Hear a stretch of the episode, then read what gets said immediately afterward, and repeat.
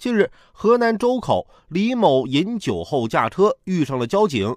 为了躲避检查，一路狂逃。但谁也没想到，李某竟然翻墙一跃，跳进了武警大院，被一群武警战士当场拿下。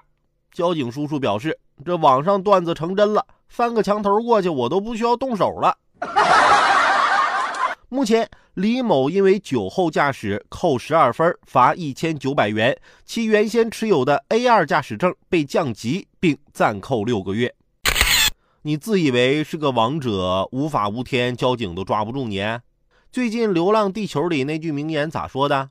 道路千万条，安全第一条，行车不规范，亲人两行泪。这句话是有故事的。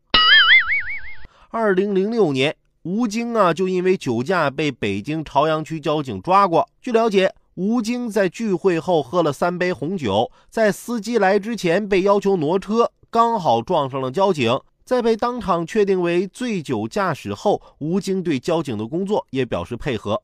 有网友脑补《流浪地球》台词的起源，或是此事，